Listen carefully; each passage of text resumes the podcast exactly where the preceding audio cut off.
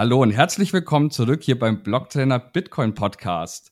Ich hatte euch in der letzten äh, ja, Interviewfolge ja versprochen, dass ich jetzt wieder häufiger Interviewgäste einladen möchte und das Ganze wieder ja, regelmäßiger machen. Heute geht es um ein Thema, das, glaube ich, viele von euch oder viele von uns schon seit ja, Jahren beschäftigt, nämlich Bitcoin in der medialen Berichterstattung, insbesondere natürlich der Mainstream-Presse oder den Mainstream-Medien, wie man so schön sagt. Da gab es in den letzten Wochen ja häufig sehr viele, sehr schlecht recherchierte Artikel. Und ein Artikel oder eigentlich mehrere Artikel haben da in den vergangenen Wochen, Monaten auch äh, herausgeragt, nämlich die von der Beate Lammer, die heute mein Gast ist. Hallo Beate, schön, dass du dir die Zeit nimmst. Hallo René, danke, dass ich über Bitcoin und Medien sprechen darf. Das ist wirklich ein sehr spannendes Thema. Ja, ähm, du bist Redakteurin bei diepresse.com. Es ist ein, ich glaube, ein in Wien erscheinendes Medium, ne? Ja, ein österreichweit erscheinendes Medium, also eine Tageszeitung und die erscheint print und online. Genau. Äh, deine Fachgebiete, äh, dein, dein Fachgebiet ist ja eigentlich so Geldthemen und Aktien, aber seit geraumer Zeit eben auch Bitcoin. Ähm, genau, so lass uns doch, genau, lass uns doch vielleicht mal ein bisschen mit deinem Werdegang loslegen. Seit wann bist du denn Journalistin, Redakteurin und, und wie war da so dein, dein Weg zu dem, was du heute machst? Also Journalistin bin ich seit über 20 Jahren. Ursprünglich war ich im Feuilleton, bin aber dann später zur Wirtschaft gewechselt, habe dort zuerst über Arbeitsmarkt und solche Themen geschrieben und seit 15 Jahren schreibe ich aber vor allem über Geld- und Anlagethemen. Und da hat es sich ergeben, dass ich einen Kollegen bekommen habe, den Nico Jilch. Den kennen wahrscheinlich viele. Und der hat vor allem über Gold geschrieben. Ich habe damals mit Gold überhaupt nichts anfangen können. Er dafür weniger mit Aktien, aber so ein bisschen hat uns das jeweils andere Thema dann doch interessiert. Und irgendwann vor mehr als zehn Jahren hat mir der Nico zum ersten Mal von Bitcoin erzählt. Und meine erste Reaktion war damals, was soll denn das für ein Blödsinn sein? Das, da kann ja jeder irgendwas Knappes erfinden. Das hat ja keinen inneren Wert. Und er hat natürlich Bitcoin viel schneller kapiert als ich als Goldmensch. Und dann ist aber Mount Gox passiert, also falls sich da manche nur mehr erinnern können, das war eine große Bitcoin-Börse, die ist pleite gegangen. Und das war damals eine wirkliche Erschütterung für die Bitcoin-Welt. Und ich habe eben zum Nico gesagt, siehst du das, ich habe es ja gleich gesagt, ist Bitcoin, das ist ein Blödsinn. Und dann hat mich aber fasziniert, dass es wieder zurückgekommen ist. Also 2015, 16 ist der Preis wieder so gestiegen. Und ich habe mir gedacht, das ist erstaunlich, weil normalerweise passiert das nicht, wenn irgendwas gescheitert ist, dass es wieder zurückkommt. Und dann habe ich angefangen, mich für Bitcoin zu interessieren, habe dann meine ersten Bitcoin gekauft, aber geschrieben hat vor allem der Nico drüber. Und der hat uns dann 2019 verlassen.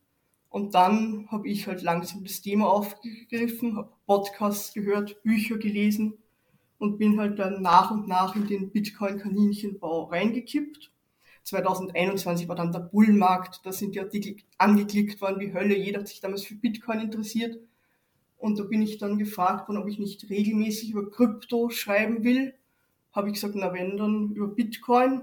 Und die haben gesagt, okay, ja, dann halt Bitcoin, ist eh das Gleiche. Und seitdem habe ich eben die Bitcoin-Kolumne. Und inzwischen war ich auf Bitcoin-Konferenzen, auf der Zitadelle, bei diversen 21-Treffen. Ja, und jetzt bin ich eben da. Das heißt, ein mittlerweile ein richtiger Pleb, wie es die Leute ja so schön sagen. ähm, ja, interessant. Das heißt, du hast sozusagen, weil, weil der Nico Jilch dann damals euch verlassen hat, dir gedacht, naja, irgendjemand muss ja diese vakante Stelle jetzt übernehmen, äh, damit genau. Bitcoin auch weiterhin bei uns präsent ist. Ähm, und du hast gerade einen ganz ja, interessanten Fakt noch angesprochen, und zwar, dass du aufgefordert wurdest, ja über, über Krypto zu schreiben. Und du hattest ja erst vor wenigen Tagen eigentlich diesen Artikel äh, Bitcoin versus Krypto äh, veröffentlicht. Äh, ja, wo du diese, diese Unterschiede oder diese, dieses Missverständnis, das ja oft nicht nur ja, jetzt in der, in der, ich sag jetzt mal, in, der, in den Chefetagen der, der Medienwelt herrscht, sondern auch ja einfach in den Köpfen vieler Leute. Was, was glaubst du, sind denn so die, hm, wie soll ich sagen, die Herausforderungen als, als äh, ja, Journalistin, Journalist, wenn man sich diesem Thema annimmt, da auch dieses gewisse Input zu geben für die Leute, dass, dass die solche Unterschiede dann auch wirklich ja, kapieren. also es ist schwierig natürlich beim Lesen von, keine Ahnung, Zeitungsartikeln, die ja relativ unregelmäßig vielleicht erscheinen, die man auch unregelmäßig dann vielleicht liest. Aber ja, vielleicht lass uns da doch direkt mal kurz einsteigen in, in, in dieses Thema, ja. Ja, das ist eben schwierig und braucht auch mehrere Anläufe. Also Bitcoin ist ja ein ganz ein neues Ding und Journalisten versuchen halt solche neuen Entwicklungen irgendwie einzuordnen und nehmen halt dann Bitcoin als Finanzprodukt wahr. Was es halt nicht ist, aber Finanzprodukten gegenüber ist man halt grundsätzlich mal skeptisch, weil das könnte irgendein Scam sein. Und dann ja, versuchen sie sich halt näher damit zu befassen, erkennen, es ist eine Kryptowährung und dann ist halt auch schwierig, es gibt 20.000 Kryptowährungen und da gibt es jetzt, oder mehr, oder weiß ich nicht, wie viele, viele. Und da gibt es so dieses Missverständnis, wenn es 20.000 Kryptowährungen gibt, dann ist ja Bitcoin nicht wirklich knapp, weil dann kauft man halt eine andere Kryptowährung. Und um das wieder zu verstehen, muss man halt Proof of Work verstehen und das kann man alles in einem Artikel gar nicht unterbringen und man versteht es auch nicht auf Anhieb. Und deswegen, ich tue mir da leicht, ich habe halt eine Serie von Artikeln, aber vielen Journalisten wird halt dann vorgeworfen, sie hätten nicht genug auf dieses Thema hingewiesen und nicht genug auf dieses hingewiesen. Es ist halt sehr mhm. schwer, in einem kurzen Artikel alle diese Aspekte zu behandeln und es kommt da zwangsläufig zu Missverständnissen. Ja, definitiv. Also ich glaube aber, da, also ich sehe das auch immer wieder, dass vorgeworfen wird, selbst uns natürlich auch, ne, wir schreiben ja auch viele Artikel, auch uns wieder wird oft vorgeworfen, hey, ihr habt jetzt aber in diesem Zusammenhang gar nicht äh, ja, dieses Thema beleuchtet. Ich kann das nachvollziehen. Allerdings ist es ja trotzdem so, dass man bei den Artikeln, die man häufig in den, ja, ich nenne es jetzt auch wieder Mainstream-Medien lesen muss, man auch tatsächlich erkennen kann, okay, da ist da, da gibt es einfach Missverständnisse, da wurde tatsächlich zu wenig Proof of Work geleistet. Und ähm, oft wird einem natürlich dann auch Boshaftigkeit unterstellt. Ähm, ich weiß nicht, äh, du hast gesagt, okay, bei, bei dir wurde damals ja von, von, äh, von der Chefetage angeordnet, ja, schreib über Kryptowährungen, Bitcoin. Ähm, oft wird ja vermutet in der, in der Bitcoin-Community, dass es auch tatsächlich so ja, Chefs gibt, die sagen, komm, jetzt schreib doch mal was Negatives über, über Bitcoin. Hier, dieses Bitcoin, da müssen wir jetzt auch was Negatives dazu machen. Gibt es sowas tatsächlich oder gilt eher dieses äh, Hanlons äh, Racer, also das ist ja dieses Sprichwort, das besagt, schreibe nicht der Böswilligkeit zu, äh, was mit Dummheit hinreichend zu erklären ist. Wie ist da deine Einschätzung? Ja, ich weiß, es gibt ja so diese Verschwörungstheorie, dass eben Notenbanken und Politik Druck ausüben auf Medien, dass sie schlecht über Bitcoin schreiben. Ich glaube, also das passiert definitiv nicht. Es ist den Notenbanken der EZB oder auch der Politik völlig wurscht, was ich über Bitcoin schreibe. Ich glaube, Bitcoiner glauben, dass wir in der Bitcoin-Entwicklung schon viel weiter sind. Also es gibt ja dieses Zitat, das Gandhi zugeschrieben wird oder auch nicht von Gandhi oder von wem auch immer. Zuerst äh, ignorieren sie dich, dann lachen sie dich aus, dann bekämpfen sie dich und dann gewinnst du. Und die Bitcoiner glauben, wir sind da schon in der dann bekämpfen sie dich Phase. Ich glaube, wir sind noch immer in der zuerst ignorieren sie dich Phase und die Notenbanken sehen uns einfach nicht als Bedrohung. Also ich glaube nicht, dass die Frau Lagarde schlechte Träume hat von der Hyper-Bitcoinization.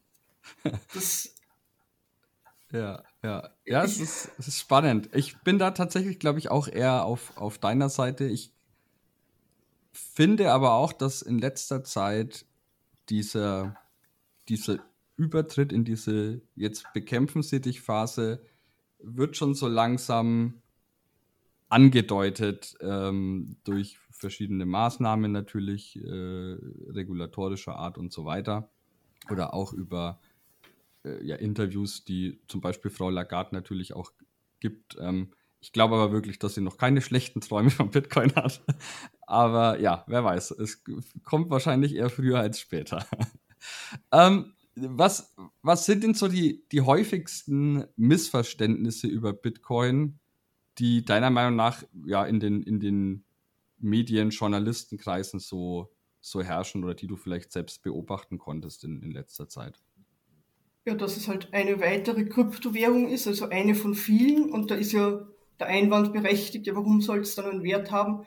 Bitcoin mag zwar in sich knapp sein, aber es gibt ja keine Knappheit an Kryptowährungen.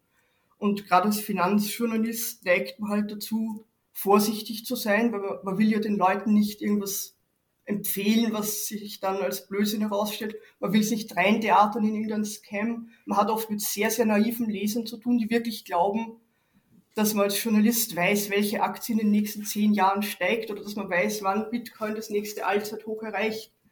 Und darum ist man halt lieber mal ein bisschen vorsichtig negativ. Ich meine, ich habe mich jetzt schon daran gewöhnt, positiv über Bitcoin zu schreiben, aber ich glaube, viele Journalisten haben halt noch Bedenken, wenn sie zu positiv schreiben, dass dann naive Leser Bitcoin kaufen. Dann kommt aber Bärenmarkt, die verkaufen und geben dann dem Journalisten die Schuld.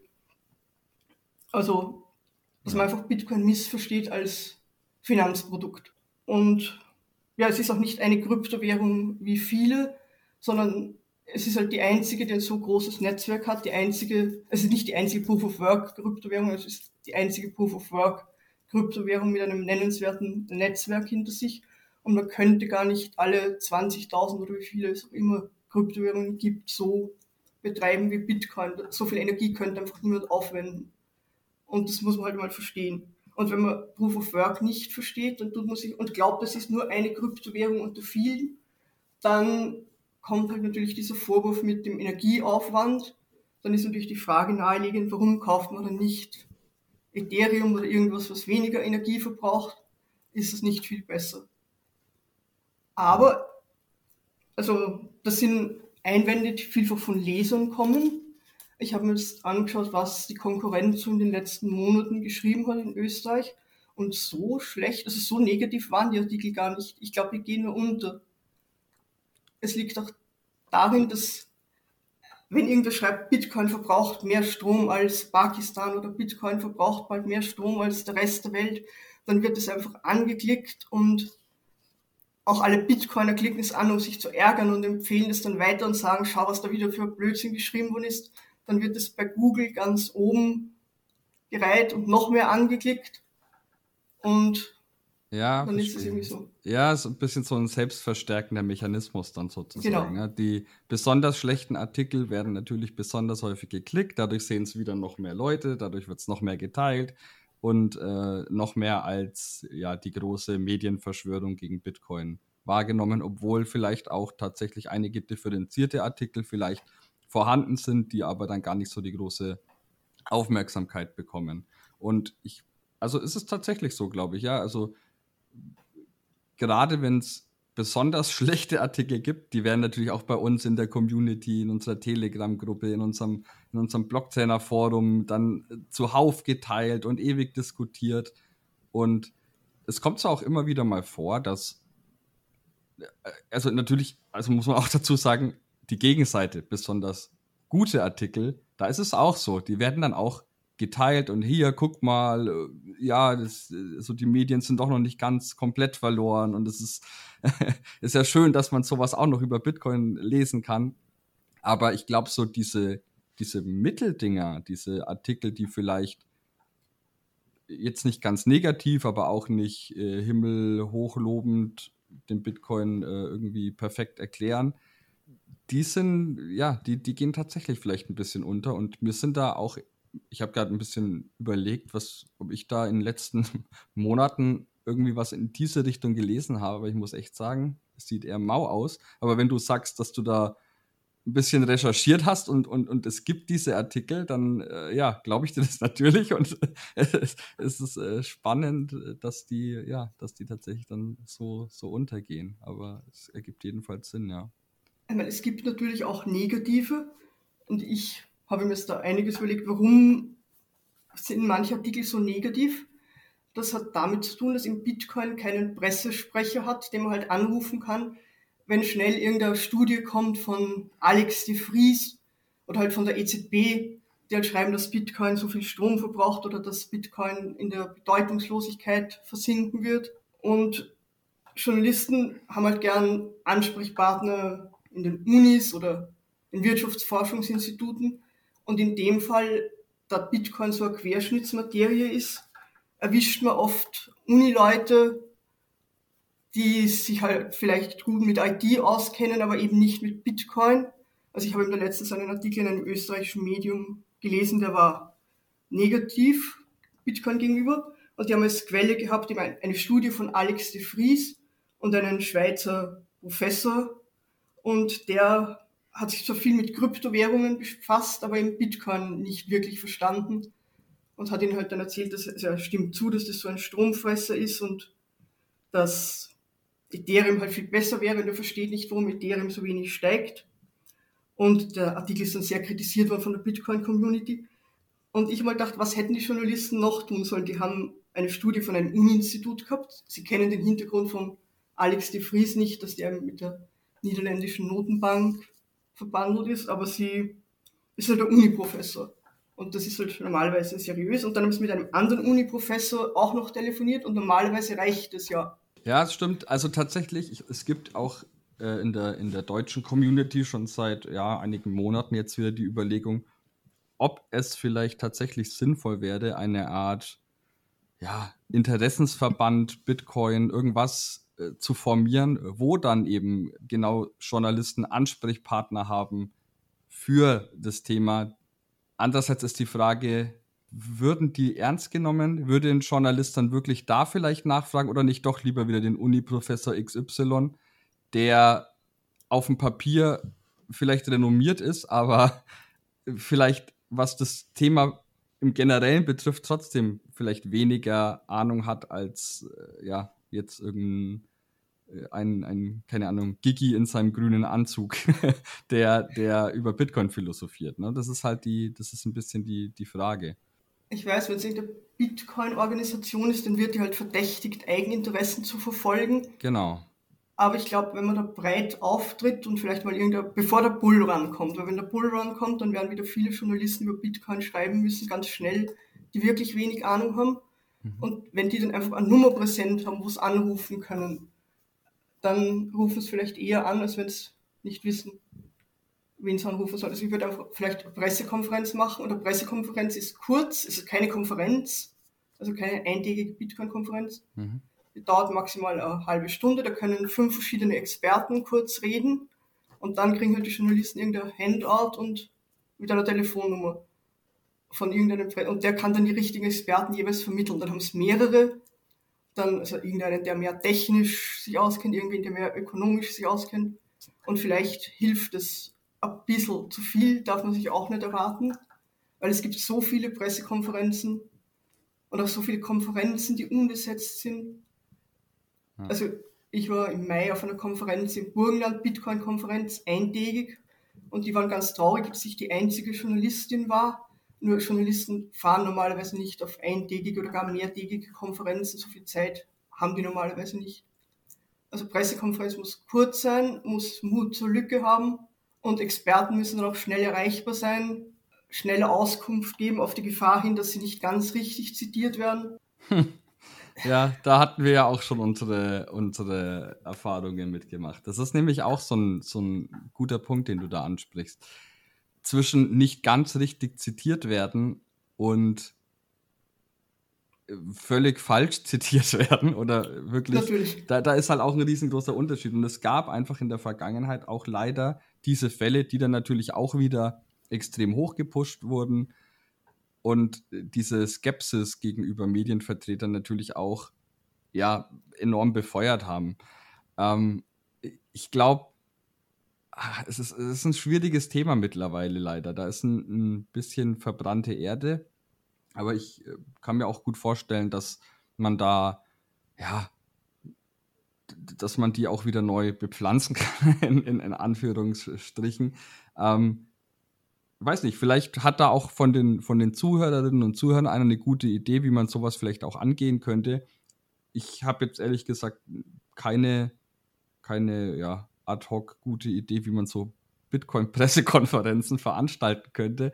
Aber ähm, ja, vielleicht hat da jemand eine gute Idee und vielleicht hilft es äh, ja auch, ähm, das Ganze ja wieder ja, ein bisschen voranzubringen. Ich muss aber auch sagen, jetzt hatten die Journalisten so lange Zeit, sich mit Bitcoin irgendwie ja auseinanderzusetzen, zumindest dahingehend, dass ich ja 15 Jahre später nicht immer noch schreibe, ah, das war's jetzt, das ist das Ende und äh, Bitcoin ist um 50 Prozent gefallen. Also jetzt, diesmal kommt es aber sicherlich nicht mehr zurück. Da, da, muss es doch mittlerweile auch irgendwann mal ankommen, dass die erkennen, ja, okay, jetzt haben wir das fünfmal geschrieben, vielleicht kommt es doch wieder zurück. Ist es dann erst so, dass man sagt, okay, wir nehmen einfach diese, diesen äh, Clickbait oder diesen Titel in Kauf, damit die Leute den Artikel klicken, oder glauben die das wirklich? Was, was ist da deine Einschätzung? Ich glaube, dass es immer neue Journalisten sind, die halt sich wirklich zum ersten Mal mit Bitcoin befassen und halt wahrnehmen, dass das so stark gefallen ist. Man glaubt immer, Medien müssten alles besser wissen als die Gesamtgesellschaft. Das tun sie natürlich nicht. Woher sollten es auch? Also wenn ich jetzt schnell über Quantenphysik schreiben müsste, dann könnte ich auch nur irgendeinen Professor anrufen und es wird wahrscheinlich trotzdem ein ziemlicher Blödsinn werden. Und da kann man auch sagen, ich habe jetzt Jahre Quantenphysik schon jahrzehntelang, da hätte ich mich ja schon damit befassen können. Es ja, gibt halt immer wieder Leute, ja. die sich zum ersten Mal mit irgendwas befassen. Natürlich, das, das sehe ich, äh, also das ist vollkommen klar. Aber ich sehe halt auch teilweise Journalisten, ohne jetzt Namen zu nennen, die seit wirklich geraumer Zeit in regelmäßigen Abständen den gleichen Blödsinn schreiben. Und da frage ich mich halt, ist es wirklich Dummheit, salopp gesagt, oder ist es nicht vielleicht doch Böswilligkeit? Und, und ja, Na, da bin ich mir das, nicht ganz sicher. das kann dann auch Sturheit sein. Oder also Stur, ja, natürlich. auch einen, ja. der kennt Bitcoin viel länger als ich. Also der könnte, hätte von Anfang an an Bitcoin geglaubt, extrem reich sein und hasst Bitcoin, seit es es gibt. Und der ändert sich nicht mehr. Aber es gibt ja auch außerhalb der Medienwelt, es gibt ja auch Bieter Schiff, ja, genau. ja auch Bitcoin. Aber um die geht es ja nicht, es geht ja um die Mehrheit derer, die Bitcoin einfach nicht verstehen. Ja. ja. Und das liegt ja schon, dass Finanzjournalisten mal grundsätzlich vorsichtig sein mit neuen Finanzprodukten und auch damit, dass Journalisten darauf konditioniert sind, negative Dinge zu finden. Also wenn zum Beispiel die Regierung eine Steuerreform präsentiert dann sagen sie ja, wir haben die Familien entlastet und wir haben die Arbeitnehmer entlastet und wir haben die Unternehmer entlastet und wir haben überhaupt alle entlastet und das war die größte und beste Steuerreform, die es je in der Menschheitsgeschichte gegeben hat. Dann muss man halt als Journalist aufzeigen, warum das nicht so ist. Dann ruft man irgendeinen Ökonomen an, der sagt, na, also das, so, das ist mehr symbolhaft als sonst was und man findet halt alle negativen Punkte dann, die es bei dieser Steuerreform zu sagen gibt. Und das ist so ein Reflex, wenn so ein Ding wie Bitcoin daherkommt, wo alle sagen, das wird die Welt verändern, Bitcoin fixes das, dass man dann halt den Drang hat, aufzuzeigen, warum das nicht so ist. Ja. Jetzt kann man natürlich auch sagen, Bitcoin ist ja genau eine Anfrage an das Finanzsystem, das man in Frage stellen sollte, aber so wird es halt allgemein nicht wahrgenommen. Das heißt, es ist eher ein generelles Problem im Journalismus sozusagen, ähm, dass man immer das Haar in der Suppe finden möchte, beziehungsweise muss. Und genau, meistens ist es ja auch richtig. Also meistens, wenn man blind schreibt, was die Regierung behauptet, das wäre ja falsch. Also wir, die Medien sind ja so die vierte Gewalt im Staat, man muss halt immer die negativen Dinge finden. Ja, verstehe. Ähm, was glaubst du, welchen, welchen Einfluss haben Medien dann auf die öffentliche Wahrnehmung und, und das Verständnis von Bitcoin? Ähm, bei so, ja, den, den Leserinnen und Lesern, Hörerinnen und Hörern von Podcasts, YouTube-Videos. Ist ja auch alles Medien. Wir sprechen ja im Endeffekt nicht nur über, über ja, geschriebene Medien, sondern es gibt ja viele, viele Formen, ähm, um Inhalte zu vermitteln. Also ich ähm. merke mal, dass es positiv wahrgenommen wird, dass ich so oft über Bitcoin schreibe. Mhm. Dass du, die, auch wenn die Leute die Artikel gar nicht lesen, sie stellen fest, ja, ihr schreibt ja dann über Bitcoin oder du schreibst ja dann über Bitcoin. Damit wird Bitcoin als was wahrgenommen, das halt nichts so Gefährliches ist oder das halt kein Scam mehr ist. Also das zumindest hilft's. Die meisten Leute, also erstaunlich wenige Leute lesen die Artikel dann. Es gibt immer wieder Leute, die behaupten, sie lesen sie. Und dann will man mit ihm über Bitcoin reden und es stellt sich raus, ach, wirklich. Gelesen hat er nicht. er. Aber er nimmt zumindest Bitcoin positiv wahr. Und vielleicht, wenn halt dann wieder Hype kommt oder Bullenmarkt kommt, dann wollen die Leute plötzlich alle Artikel lesen, dann finden sie auch die alten wieder. Also ich glaube mal grundsätzlich, dass auch schlecht, dass auch negative Artikel, die schlecht recherchiert sind, Bitcoin nicht wirklich schaden. Weil wenn wer mehr Interesse für das Thema hat, dann klickt er das an, findet dann weitere Artikel und dann erkennt er zumindest ganz so eindeutig ist es nicht. Ja. Also insgesamt wird ja in der Gesellschaft Bitcoin akzeptierter. Ja, auf jeden Fall. Also da, wenn man die, die ähm, ja, Entwicklung über die letzten Jahre beobachtet, ist es natürlich so, dass, dass die Akzeptanz deutlich gestiegen ist und vermutlich auch noch weiter deutlich steigt. Aber dieses, dass Leute das ja irgendwie vielleicht nur die Headline lesen und, und den Artikel gar nicht anklicken und aber Dinge behaupten, die da angeblich drinstehen. Das kennen wir natürlich auch zur Genüge. Ähm, wie ist das so bei deinen Kolleginnen und Kollegen? Ist, äh, lesen die deine Artikel? Bist du so ein bisschen der, der Bitcoin-Guy bei euch in der Redaktion und wirst da öfter mal ja, um Rat und, und, und Tipps vielleicht auch gefragt? Oder, oder wie, wie ist ja, das? Ja, also die Kollegen sind natürlich Bitcoin wohlwollend bis positiv gegenüber, zumindest haben wir keinen richtigen Bitcoin-Hasser in der Redaktion. Ja, und ich habe auch schon einigen geholfen, Wallets zu installieren. Also, aber ich glaube eben, was du vorher gefragt hast, wie ist, was sagen die Chefs dazu? Mhm. Ich glaube, hätten wir in der Redaktion nur einen einzigen Bitcoin-Interessierten, der Bitcoin hassen würde, dann würden wir halt negative Bitcoin-Artikel schreiben und die würden genauso angeklickt werden. Also also ist die einzige Hoffnung, dass jede Redaktion irgendwann mal genügend Orange, Orange gepillte, ist das ein Wort? Ja, wahrscheinlich. Ja, äh, ja Redakteure da sitzen. Aber es hat. gibt eben keinen Druck in irgendeine Richtung, dass man positiv oder negativ über Bitcoin schreibt. Ich glaube, Chefs freuen sich, wenn man über Bitcoin schreibt, weil das halt ein Thema ist, das angeklickt wird. Aber was man inhaltlich schreibt, das, mhm. das ist eine Verschwörungstheorie, dass das der Druck gibt. Okay. Ähm, wir hatten ja gerade über den, den Einfluss der Medien jetzt auch ein bisschen gesprochen. Hm, wie können denn Medien irgendwie vielleicht noch dazu beitragen und vielleicht hören hier auch andere Journalisten zu, äh, ein, ein ausgewogeneres und, und ja, sachlicheres Bild von Bitcoin zu vermitteln? Hast du da irgendwie Tipps, äh, Recherchemethoden, Quellen, die du verwendest, äh, ne, um, um ja, einfach fundierte Artikel zu schreiben? Ja, ich lese, ich habe viele Bitcoin-Bücher gelesen, ich höre viele Podcasts. Aber das Problem bei Artikeln ist halt, dass sehr oft Artikel im anlassbezogen geschrieben werden, wenn halt irgendwas ist, wenn FTX gerade ausbricht oder mhm. ich nehme an, wenn der nächste Bullrun wieder so einen richtigen Schub erlebt. Und dann ist es halt schwierig, da auch noch viel Hintergrund in dem Artikel unterzubringen, weil so viel Platz ist gar nicht. Da muss man schreiben, was ist passiert, der Preis steigt. Meistens ist es halt der Preis, der für Interesse sorgt. Dann erzählen wir die ganze Vorgeschichte, wie es zu diesem Preisschub gekommen ist. Und dann ist eigentlich der Artikel schon wieder vorbei.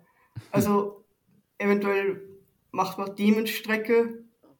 Also wenn wirklich so eine große, das war 2000 21 so, da haben plötzlich alle Zeitungen zeitgleich über Bitcoin geschrieben, was so stark raufgegangen ist. Und da gibt es dann auch Themenstrecken mit Hintergrundartikeln. Aber dass man in einem Artikel viel Hintergrundwissen und am ersten mit Interviews, also Interviews. Ich habe schon Bitcoiner Interviews, letztes den Peter Kottauczek, das ist ein ja, 84-jähriger Bitcoiner. Ja. ja. Und das sorgt dann schon wieder für Interesse. Und da ist auch mehr Platz und der sagt dann auch mehr Dinge. Und ja. vielleicht, wenn jetzt der Bull ankommt, wird Bitcoin wieder interessant, dass man Gesprächspartner einlädt, auch in anderen Reaktionen. Ja, das, das stimmt. Das ist natürlich ein, ein gutes Mittel, dass man einfach bei äh, Leuten, die wirklich direkt mit dem Thema zu tun haben, nachfragt und, und Interviews äh, abhält, anstatt einfach drauf loszuschreiben, vielleicht. es ist aber, ja, wie du schon sagst, es ist schwierig. Einerseits, ja, platzbedingt einfach dann natürlich auch du hast die, die Zeit und das persönliche Interesse mitgebracht, sozusagen, um Zeit zu investieren, um Podcasts zu hören, Bücher zu lesen und so weiter. Das kann man natürlich jetzt von dem, in Anführungszeichen, 0815-Journalisten, der sich jetzt nur, was weiß ich, einmal im Quartal mit Bitcoin beschäftigt, ja, nur schwierig erwarten. Ne? Ähm, aber hast du vielleicht auch einen Tipp für, für diejenigen, die, oder eine Anlaufstelle für diejenigen, die wirklich nicht häufig, aber dann doch mal themenspezifisch zu Bitcoin schreiben, was man da vielleicht machen kann? Also es ist, es ist schwierig. Ich merke das ja auch selbst, wenn ich einen Artikel zu irgendeinem neuen Thema schreibe, das mir vielleicht jetzt auch nicht direkt, äh, ja, keine Ahnung, irgendeine neue Entwicklung im Bitcoin-Space oder so, wo ich jetzt auch nicht super tief drin bin bisher, weil es, wie gesagt, eine neue Entwicklung ist, dann ist es immer schwierig, erstmal irgendwie was dazu zu schreiben, auch immer vor dem Hintergrund, dass man natürlich möglichst ja, korrekte Dinge schreiben möchte, aber man sich aus seiner eigenen Komfortzone trotzdem ein bisschen rausbegibt. Es kommt darauf an, wie viel Zeit man hat. Wenn man tagelang Zeit hat, dann kann man natürlich ein Buch lesen. Also ich weiß nicht, ob da wirklich der Bitcoin-Standard das ideale einfach. Aber es gibt zum Beispiel, mir gefällt das neue Reklamheftel von Raphael Schön recht gut. Das heißt, glaube ich, nur Bitcoin. Dann kann man auch das Bitcoin entdecken vom Jan Pritz, heißt es Bitcoin entdecken? Ich glaube. Äh, Bitcoin entdecken Jan gibt es Bitcoin. Ja, ja. genau. Ja. Das finde ich, das erklärt ganz gut die technischen Grundlagen Ja. und ist auch nicht so dick, also das kann man auch an einem Tag lesen. Und wenn es jetzt sehr schnell gehen muss, dann würde ich halt einfach irgendeinen Experten anrufen. Also man kann den Johannes Grill von Bitcoin Austria anrufen, wenn man in Österreich ist. Mhm. Ich habe früher oft den Nico eben angerufen, aber der hat eben oft auch keine Zeit. Also wenn es sehr schnell gehen muss, ist das vielleicht ja nicht verstehe. so die gute Verstehe. Idee. Und es kommt davon, wie viel, wie intensiv man sich wirklich mit Bitcoin befassen will und wie viel Zeit man hat. Das heißt, ich soll geschwind in zwei Stunden ein Erklärstück über Bitcoin schreiben, dann habe ich keine Zeit, ein Buch zu lesen. Man kann auch bei Unternehmen anrufen, Coinfinity, also in Deutschland gibt es sicher auch Unternehmen, wo man Ja, anrufen ich kann. denke auch als, als österreichischer, Sch- äh, als, als deutscher Journalist, wenn man in Österreich bei Coinfinity anruft, werden die auch aus, gerne Auskunft geben und nicht, äh, nicht ja, abblocken. Von daher es ist trotzdem, glaube ich, ja, schwierig und immer so ein bisschen ja, Zwiespalt, in dem man sich bewegt. Ähm, mich würde noch ein bisschen so dein Eindruck interessieren zum ja, Unterschied jetzt äh, bei den, ich sage jetzt mal, kryptospezifischen äh, ja, News-Outlets.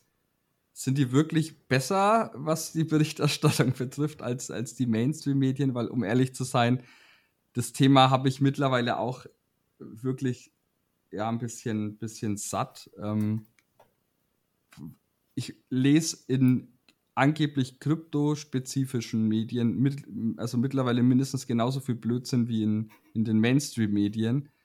Äh, äh, Täuscht mich da einfach mein Blick oder also würdest du mir da widersprechen? Kannst du mir da zustimmen? Wie ist das so dein Eindruck? Und möglicherweise ist es so, dass in den Mainstream-Medien genauso viele positive Berichte sind wie in den Kryptomedien, nur gehen die halt unter. Und die Kryptomedien, ja, die, die hauen halt viele Themen raus. Also wenn es darum geht, sich zu informieren, welches Thema ist gerade in der Szene relevant, dann kriegt man da schon einiges mit. Wenn man sich halt ins Detail vertiefen will, ja, sind es halt oft oberflächlich. Aber das Ja, was mich stört, ist, dass man mittlerweile auch einfach immer ein bisschen so eine Agenda, ich jetzt mal, mit, mitgeliefert bekommt. Man merkt schon einfach beim, beim Lesen deutlich, egal jetzt welcher, welcher, welcher Kanal oder welches, äh, welche News-Plattform, man merkt einfach mit ein bisschen Erfahrung relativ schnell, was ist die Intention von dem, ja, von dem, von dem Bericht. Ist es wirklich Inhalte vermitteln? Ist es wirklich Informationen liefern? Oder ist es die Leute zum Klicken bewegen und nach Möglichkeit irgendwas verkaufen wollen oder irgendwie ja, Affiliate-Links, Klicks generieren oder vielleicht irgendwie ein, äh, irgendein Altcoin ja, schillen ja, ne? Und, und das ist das, was mir insbesondere in den letzten ja, Monaten, im Bullrun war es natürlich auch extrem, aber selbst im Bärenmarkt war das, finde ich, schon deutlich wahrnehmbarer und auch viele in Anführungszeichen renommierte Kryptomedien, die mittlerweile auch auf diesen Zug aufspringen.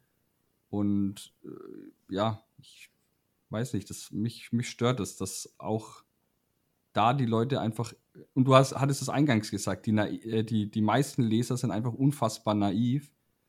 Und ja, im Endeffekt hat man doch als Journalist auch ein bisschen, also in meinen Augen zumindest, ein bisschen den Anspruch, auch irgendwie was, was Gutes zu tun, die, ne, die, die, die Leute zu was Gutem zu bewegen und, und zu informieren. Aber der Anspruch geht irgendwie nach meinem Empfinden immer mehr verloren. Das stimmt, aber das ist eben das Dilemma, in dem Medien generell sind. Sie wollen ja angeklickt werden, sie wollen ja gelesen werden. Und wenn schon im Titel so drinnen steht, da kommt jetzt ein einerseits, andererseits und es ist doch alles komplizierter Artikel, dann wird es eben nicht so angeklickt, wie wenn man halt schreibt, diese drei Kryptowährungen werden in der nächsten Woche abgehen. Das ist unseriös, ja, aber es wird eher angeklickt und dann, wenn dann drinnen steht im Artikel, so klar ist es nicht. Ja, dann, ja, ja. Also da, da ich meine, das kann ich komplett nachvollziehen. Ne? Ich meine, Medien müssen auch Geld verdienen und da dann solche Clickbait-Artikel oder teilweise ist es ja nicht mal Clickbait, also äh, eine Headline, die zum, zum Anklicken animiert, aber der Inhalt dann trotzdem irgendwie im, im Artikel gut dargestellt ist. Das ist ja auch nochmal ein Unterschied zu Dingen, die äh, ja, also wo wirklich einfach auch in meinen Augen Betrugsprojekte mittlerweile beworben werden. G ganz wirklich so ungeniert ja. und völlig unreflektiert werden da oft dann gekennzeichnet als Gastbeitrag oder wir von der Redaktion, wir können ja überhaupt nichts dafür, weil wir, wir veröffentlichen nur auf unserer Seite irgendwie diesen, diesen Gastartikel und die, die volle Verantwortung liegt bei dem Autor des Artikels. Wo ich mir denke, hey, es sind teilweise wirklich, das sind, äh, das sind, das sind Plattformen mit Hunderttausenden von Lesern, die sowas machen. Wo ich mir denke, also ein bisschen Verantwortung und ein bisschen Verantwortungsbewusstsein gehört da schon auch dazu, auch bei allem Geld verdienen und bei allem ähm, ja, Klicks, die, die man haben möchte, aber puh, es ist, es ist wirklich schwierig. Äh, ja, das stimmt natürlich, das ist schlecht gekennzeichnete Werbung. Und gerade bei so Altcoin-Projekten äh, haben eben oft die Schreiber Interessen, die zu schillen. Die sollte man dann irgendwie offen liegen.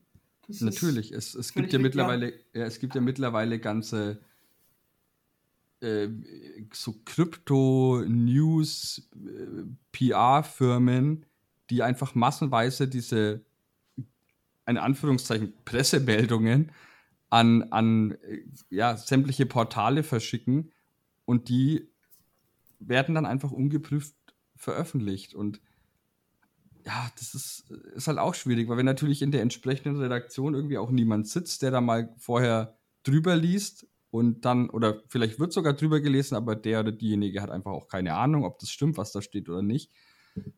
Es ist natürlich auch äh, schwierig, aber ja, ich weiß nicht. Ja, ist, da es halt, weil die Kryptoszene noch relativ jung ist, da haben wir halt schon mehr Filter. Also es gibt ja bei uns auch Agenturen, es gibt Reuters, es gibt Bloomberg, die schon einen mhm. Vorfilter darstellen. Und dann sitzt noch einmal wer in der Redaktion und selbst wenn das ein Online-Redakteur ist, der nur Artikel reinstellt, kann er dann noch einmal entscheiden, das nehme ich, das nehme ich nicht. Und es gibt halt in der Kryptowelt noch nicht, diese mhm. vorgelagerten Agenturen, die schon selber relativ groß und seriös sind und auch Geld haben. Und wenn ich eben dort der einzige Redakteur bin und ich stelle halt alles rein, was ja. Krypto ist, das ist halt dann auch schwer, kann ja auch nicht schnell, ich, meine, ich arbeite zum Glück nicht für so ein Medium, aber wenn ich eben der einzige Redakteur dazu bin, wie soll ich das schnell überprüfen, ob das was Gescheites ist oder nicht? Ja. Da kann ich nur sagen, ich distanziere mich davon, das hat der gesagt. Ob man überhaupt so arbeiten sollte, ist die Frage. Aber hm. das ist halt schwer, wenn man so ein kleines ja, Medium ist. Aber ich will das nicht verteidigen, also das, ich kann nee, mir vorstellen, wie es dazu kommt. ja, ja, ja, verstehe. Ähm, vielleicht noch ein bisschen so was Philosophisches zum Ende hin. Wie würdest du dir denn so die ideale Berichterstattung, wenn es sowas überhaupt gibt, über, über Bitcoin in den Medien vorstellen, wenn du sozusagen ein Wunschkonzert äh, ja, abhalten könntest? Also ich glaube, dass eben mehr jetzt in die Richtung geht, dass Bitcoin als seriöses Anlagevehikel wahrgenommen wird, so wie Gold. Also ich glaube, dass es einfach eine Entwicklung ist. Es wird jetzt nicht mehr als Scam wahrgenommen, jetzt wenn diese ETFs kommen. Das ist zwar auch wieder eine ambivalente Sache, das ist ja eh schon oft besprochen worden, aber es ist positiv für die Wahrnehmung von Bitcoin. Also es schreibt ja auch niemand, Gold ist ein kompletter Blödsinn oder kauft kein Gold, das ist so gefährlich. Und es wird auch eine Zeit kommen, wo, wo man Bitcoin zumindest neutral gegenübersteht. Wie sehe ich die Ideale? Es wäre natürlich besser, wenn in allen Medien viel, viel mehr Leute angestellt wären und viele dabei, die viel Zeit haben, sich mit einem Thema intensiv zu befassen und dass halt überall Bitcoiner drinnen wären und ja, das ist halt das hängt damit zusammen, dass das Wissen, das Problem ist, dass das Wissen der Menschheit halt sehr umfangreich ist und die Redaktionen alle sehr eng besetzt sind und sehr knapp. Ja, ja. Und, und ähm, jetzt ja, themenspezifisch, klar, Bitcoin als Anlagevehikel, kein Scam mehr und so weiter. Hm, Gibt es irgendwelche, ja, wie soll ich sagen, irgendwelche Themenbereiche, jetzt Bitcoin ist das sehr weit, weit umfassend, die nach deiner Ansicht vielleicht noch ein bisschen zu kurz kommen in den, in den allgemeinen Berichten ja, dazu? Bitcoin als Anfrage an oder als Kritik am gegenwärtigen Geldsystem. Aber dazu muss man halt wieder sich mit dem gegenwärtigen Geldsystem befassen. Und Bitcoin oder vielleicht auch die Bitcoin-Community hat noch nicht geschafft, das so rüberzubringen, dass es darum auch geht und nicht nur darum, dass man mit Bitcoin ganz viel Geld verdient. Also man, das merkt man auch, wenn man mit Leuten, einfach mit irgendwelchen Leuten über Bitcoin redet, da geht es nur um die Frage, ist jetzt ein guter Zeitpunkt, um zu kaufen? Da sage ich halt, es ist immer ein guter Zeitpunkt, Bitcoin zu kaufen, aber ich kann nicht versprechen, dass es gleich steigen wird. Also dass Bitcoin nicht nur als Ding, das man halt haben muss, weil es steigen könnte, wahrgenommen wird, sondern dass man wirklich auch die Probleme sieht, die das Geldsystem hat, das Gelddrucken, und ja, dass Bitcoin darauf, also dass man versteht, worauf Bitcoin eigentlich eine Antwort ist. Das heißt, es ist ein bisschen so ein Aufruf vielleicht auch an, an die Community da draußen, mehr auf, äh, ja, weniger auf den Preis aufmerksam zu machen und noch mehr auf die Probleme des aktuellen Geldsystems und wie Bitcoin ja da ja, helfen kann. das war jetzt nur so ein Wunsch. Es ist halt schwer, wenn man nach einem Preis gefragt wird. Man wird halt immer noch, dann muss man halt irgendeine Antwort geben.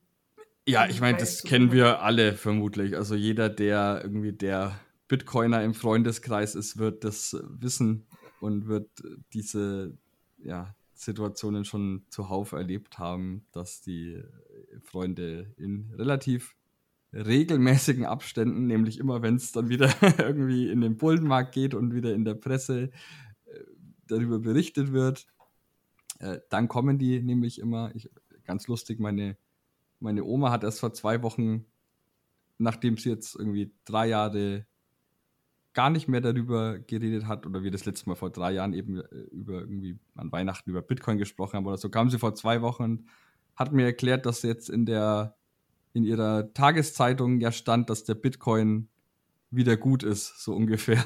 Und ich so, ja, Oma, da, da werden jetzt wahrscheinlich in den nächsten Monaten wieder öfter mal Berichte dazu kommen. Ähm, mal schauen, mal schauen. Aber ja, wenn die, wenn die Omas davon lesen, dann ist es meistens eben auch äh, preisspezifisch genau. und ja, äh, werden dadurch darauf aufmerksam. Ähm, genau. Ich würde sagen, wir haben jetzt schon eine, eine gute Dreiviertelstunde gesprochen. Hast du noch irgendwas, was du noch loswerden möchtest? Irgendwie irgendwas? Ja, und zwar, ich will erzählen, ich war auf der Bitcoin-Konferenz in Innsbruck und da hat mhm. irgendein Redner die Frage gestellt, wer vertraut dem Mediensystem? Und hat genau einer aufgezeigt, was ich mutig gefunden habe. Ich habe nicht aufgezeigt, weil ich finde, es gibt kein Mediensystem, das irgendwie den Bitcoinern gegenübersteht. Aber es ist halt nicht so, dass Medienschaffende quasi die Feinde von Bitcoin sind, sondern die Medien sind auch nur ein Spiegel der Gesellschaft und die Gesellschaft beginnt halt langsam Bitcoin zu verstehen und braucht halt ihre Zeit. Manche kapieren schneller, manche brauchen länger. Und es ist, also die Bitcoin-Community sollte Journalisten nicht als Feinde sehen. Die meisten stehen Bitcoin positiv bis neutral gegenüber. Auch wenn man oft mit den Artikeln konfrontiert ist, wo irgendeiner einen kompletten Blödsinn schreibt oder wirklich eine Agenda zu haben scheint, aber das ist eher die Minderheit. Das ist doch ein. Also, sorry, ich wollte dich nicht unterbrechen. Nein, passt schon. Okay. Nee, es, also, ja, ich äh, finde, das war jetzt ein wunderschönes Schlusswort, ähm, weil ich glaube auch nicht daran, dass, dass es irgendwie eine tatsächliche Medienagenda gibt. Ich glaube, es gibt vereinzelte Redakteure, Journalisten, bei denen wird es so sein. Da ist vielleicht persönlicher Frust, der mit reinspielt oder wie auch immer. Aber ich finde es toll, dass du äh, als jemand, der sozusagen ja irgendwie auf der Schnittstelle zwischen ja, dem, dem Journalismus und den Medien, aber auch eben der, der Pleb, der du ja mittlerweile bist, ähm, da agierst und, und aufklärst und sagst, hey, ähm, ja, dadurch, dass Bitcoin mehr in die Gesellschaft kommt, wird zwangsweise auch mehr Bitcoin positiv in die Medien kommen, weil natürlich auch wieder die entsprechenden Journalisten sich vielleicht auch privat dann damit auseinandersetzen und wieder mehr Ahnung haben, sich mehr damit beschäftigen und besser der Artikel schreiben. Das heißt, im Endeffekt kann man es zusammenfassen als kommt Zeit, kommt Rat. ähm, wir, wir werden Bitcoin einfach weiter seinen Weg gehen lassen und dann wird früher oder später auch wahrscheinlich dieser ganze Medienfad, der oft kritisiert wird bei den besonders schlechten Artikeln, ja, mit der Zeit einfach weniger werden. Ähm, genau. Gut, dann Beate, nochmals vielen Dank, dass du dir die Zeit genommen hast. Es war ja, wirklich, war, war wirklich toll, ähm, ein tolles Gespräch. Ich hoffe, den Zuhörern hat es da draußen auch gefallen. Ich gehe stark davon aus. Und wer weiß, vielleicht können wir ja wenn wir mal wieder ein, ein, Thema in diese Richtung haben, vielleicht kommt mal, äh, ja, vielleicht kommt es mal zu einem kleinen Recap in, in einiger Zeit, ähm, ob es dann tatsächlich so kam, dass Bitcoin jetzt in den Medien noch positiver dargestellt wird. Ich äh, hoffe es, dann würde ich mich freuen, wenn du auch mal wieder bei mir hier im Podcast vorbeikommst. Und ja, bleibt mir nur dir einen schönen Arbeitstag noch gar zu wünschen. Das ist ja jetzt hier vormittags, wo wir aufnehmen. Ja. Ich, ich, vermute, du wirst jetzt noch ein paar tolle Artikel schreiben müssen. Nein, ich will auf Urlaub. Ah, dann ist ja noch, noch besser, dass du dir sogar im Urlaub die Zeit nimmst, mit mir zu sprechen. Das freut mich ja dann äh, noch mehr. Dann wünsche ich dir einen schönen Urlaub noch und ja, Danke. bedanke mich recht herzlich.